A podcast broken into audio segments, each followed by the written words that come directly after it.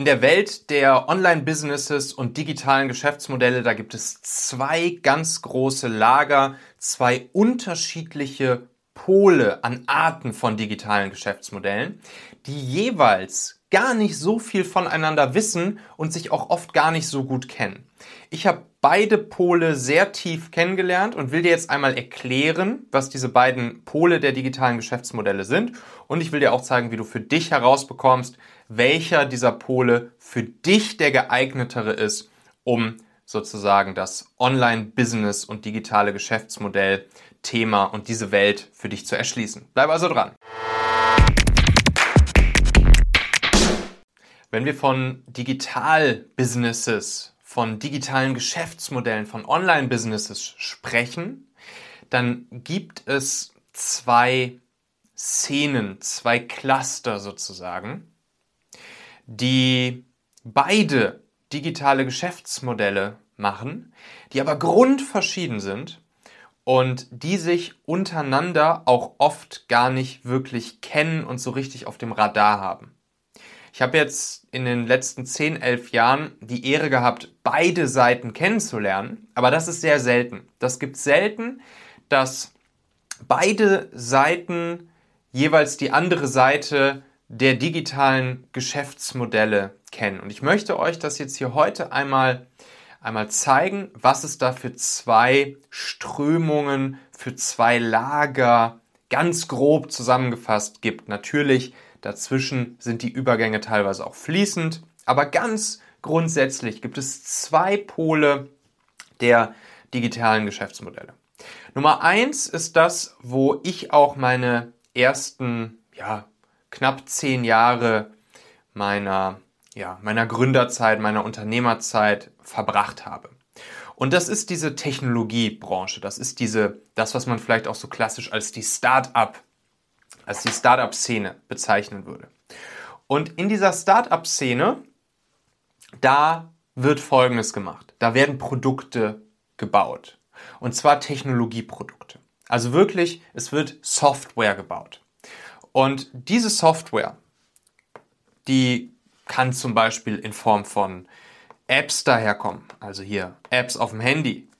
Oder es können Software-as-a-Service-Leistungen sein, wie zum Beispiel ein Mail-Programm, Mailchimp oder Clicktip oder Active Campaign, wie sie alle heißen. Oder es sind SEO-Analyse-Tools, wie zum Beispiel äh, SEMrush oder Ahrefs. So, und das ist die Technologie-Startup-Szene, wo natürlich Tech eine große Rolle spielt, wo das Thema der Softwareprogrammierung eine große Rolle spielt, wo ja im Prinzip die wichtigsten Leute die Techies sind, die Programmierer, die Softwareentwickler und wo in der Regel zumindest die ersten Monate bis Jahre auch nicht wirklich viel Geld verdient wird. Also in dieser Technologie-Startup-Szene, da ist es in aller Regel so, dass solche Startups Venture-Kapital finanziert sind. Sprich, sie starten vielleicht mit einem Business Angel an ihrer Seite, der ihnen das erste Jahr, die ersten ein, zwei Jahre, die ersten Schritte in der Entwicklung finanziert. So war es damals bei uns bei Familionet auch. Wir haben ja genau das gemacht. Wir haben eine, eine, eine App gebaut, eine Smartphone-App gebaut für Familien, wo man untereinander seinen Standort teilen konnte mit Familionet. Wir haben unseren allerersten Business Angel damals gefunden, japanischer Business Angel, der hat uns unsere ersten 50.000 Euro gegeben. Mit denen konnten wir unseren ersten Mitarbeiter, einen Programmierer bezahlen und unseren zweiten Mitarbeiter auch noch so ein bisschen. Wir Gründer haben natürlich erstmal gar nichts verdient. Und dann haben wir langsam aber sicher dieses Business aufgebaut. So, dann kommen später Venture Capital Firmen dazu, Fonds dazu, die in dein Business rein investieren, die an diese Idee glauben und dann ist das in der Regel häufig ein Exit Game. Also was die Investoren und oft auch die Gründer wollen, ist, dass sie halt ein geiles Produkt bauen, eine geile Software, ein geiles Tool, was möglichst viele Nutzer am Ende hat. Und dann wird das Geld nicht unbedingt ausschließlich über die, über die Nutzer verdient. Im Gegenteil, oft werden solche Produkte, das kennt ihr ja auch wahrscheinlich selbst, am Anfang auch erstmal for free rausgegeben, so, äh, so dass erstmal überhaupt eine Nutzerbasis aufgebaut wird.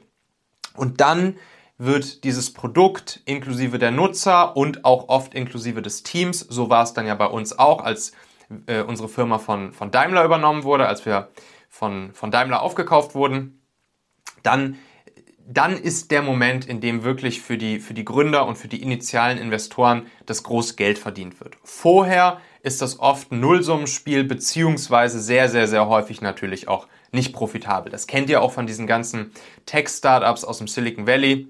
Davon sind die ersten Jahre, die aller, aller, aller wenigsten dieser Technologie-Startups sind wirklich profitabel. So, das ist die eine, das eine Lager der, der äh, Online-Business bzw. Technologie, Digital-Businesses. Das zweite Lager, das ist das, was ich jetzt vor allen Dingen in den letzten zwei, drei Jahren überhaupt erst kennengelernt habe. Und glaubt mir, ob man es ob man's wirklich, ob man es ob man's glaubt oder nicht, viele, ich würde sogar sagen, die allermeisten in der Technologie-Startup-Szene, die haben überhaupt keine Ahnung, dass es diese zweite Szene gibt, beziehungsweise sie haben da schon irgendwie mal so ein bisschen was von gehört, ein paar Touchpoints gehabt, aber sie können sich überhaupt nicht vorstellen, wie es in dieser Welt aussieht. Und so war es bei mir auch. Als ich dann angefangen habe, mich mit dem ganzen Thema Online-Marketing nochmal tiefer zu beschäftigen, Online-Businesses zu bauen, tiefer zu beschäftigen. Da habe ich überhaupt erstmal gesehen, was sich da noch für eine krasse Welt eröffnet. Und zwar ist diese zweite, diese zweite Welt, die sich hier öffnet, das sind die, die sich die, diese Tools, diese Software, diese Programme, die hier in Welt Nummer 1 gebaut werden, die sich diese Komponenten, würde man hier in dieser zweiten Welt auch sagen, die sich diese Komponenten schnappen und daraus wiederum Geschäftsmodelle bauen. Das heißt, während in Welt Nummer 1 eigentlich erstmal kein Geld verdient wird und hauptsächlich über den Exit Geld verdient wird, geht es in der Welt Nummer 2, die sich viel rund um das Thema Online-Marketing, Online-Businesses dreht, basierend auf den Komponenten, die in der, in der Welt Nummer 1 gebaut werden, da wird sofort ab Tag 1 Geld verdient. Und zwar richtig, richtig, richtig, richtig viel. Das ist halt das Ding. Also, während die Kohle in der Tech-Welt vor allen Dingen über Investoren erstmal kommt, über Business Angels, Venture Capitalists etc., wird in Welt Nummer zwei, in der Welt, wo sich zum Beispiel in dieser Online-Marketing-Szene die Komponenten, die Software zunutze gemacht wird, die die Techies gebaut haben, da wird ab Tag 1 richtig viel Geld verdient und verlangt. Da werden natürlich wieder neue Produkte gebaut. Das ist ja gerade das Verrückte an der Sache. Aber das sind dann Produkte, hier in Welt Nummer 2, das sind dann Produkte, die eher so dieser Informationsökonomie zuzuschreiben sind. Also, das sind dann zum Beispiel solche Sachen wie irgendwelche Online-Trainings, irgendwelche Coachings oder Informationsprodukte in, in Form von, von, von Videoreihen, von E-Books, von echten Büchern etc. pp, die hier richtig, richtig viel Geld generieren. Natürlich all diese, die ganze Szene rund um die, äh, um, um, um Coaches, Trainer, Berater. Auch das alles eine Szene, wo massiv viel Geld ab Tag 1 verdient wird. Ab Tag 1 verdient wird. Und das eben basierend auf den Produkten, die in dieser ersten Welt verdient werden. Und ich hatte letztens Ganz eindrucksvolles Beispiel.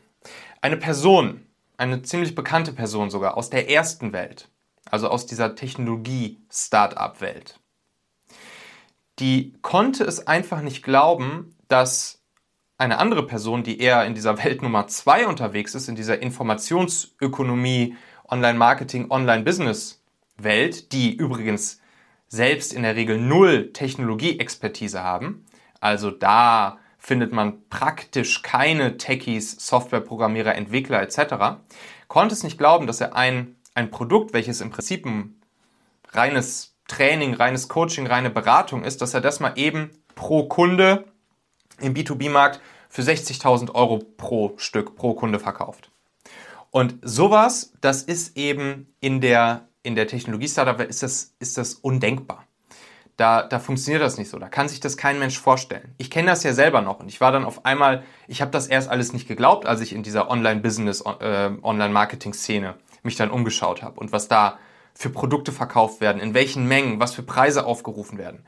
Und dementsprechend, ja, war es für mich super faszinierend, auch diese Welt Nummer zwei überhaupt erstmal mitzubekommen, zu durchdringen. Ich bin natürlich immer noch dabei.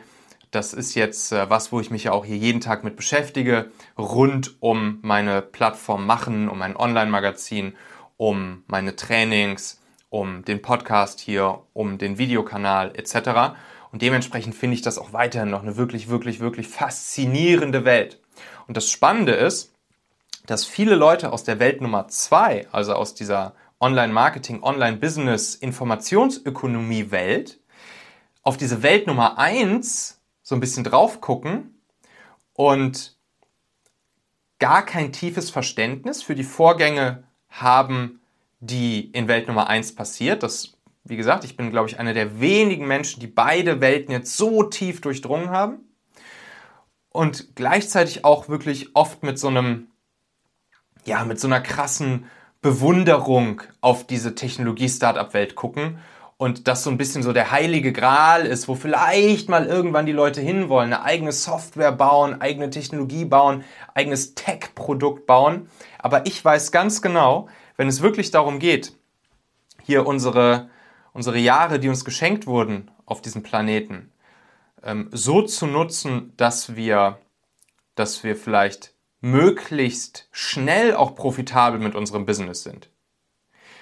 Wenn das ein Ziel von uns ist, das muss natürlich nicht unser Ziel sein. Ne? Es, gibt, es gibt Menschen, siehe Elon Musk etc., da geht es genau darum, deren Antrieb ist es, diese Technologie zu bauen, um zum Mars zu fliegen. Da geht es erstmal nicht darum, Geld zu verdienen. Absolut fein, so war es damals bei mir auch. Aber jetzt habe ich persönlich zum Beispiel mir die Challenge gesetzt, hey, ich habe dieses Technologie, Thema, diese Technologiewelt habe ich durchdrungen, habe ich verstanden. Ich war im Silicon Valley, ich war an der Stanford-Universität, ich habe da meine Gastvorträge gehalten, alles cool, ich habe die, die coolsten Leute in der Technologieszene kennengelernt. Aber jetzt habe ich mir diese neue Challenge gesetzt, dass ich eben auch mal solch ein Business bauen möchte, was ich jetzt ja auch schon mehrfach getan habe, wo es eben mehr um das Thema Informationsökonomie, Online-Business, Online-Marketing etc. geht. So.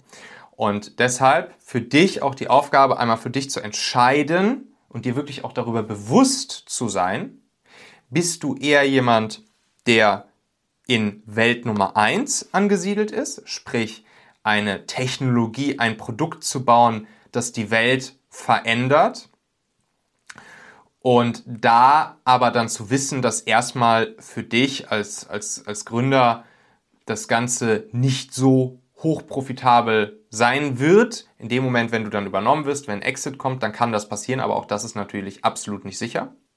Oder geht es dir eher darum, schnell profitabel mit deinem Business zu sein und zwar hochprofitabel sein zu können, viel verkaufen zu können, zu hohen Preisen verkaufen zu können und dann ist es, äh, ist die Welt Nummer zwei wahrscheinlich für dich die richtigere, nämlich da, wo es ums Thema Online-Marketing, Informationsökonomie, Online-Business etc. geht. Also diese beiden Dinge, die wollte ich euch hier einmal mit auf den Weg geben und vielleicht auch jeweils, aus welcher Ecke auch immer du jetzt kommst, vielleicht mal nochmal so ein bisschen die Augen öffnen für die jeweils andere Szene, weil für mich war das eine super, super, super spannende Erkenntnis.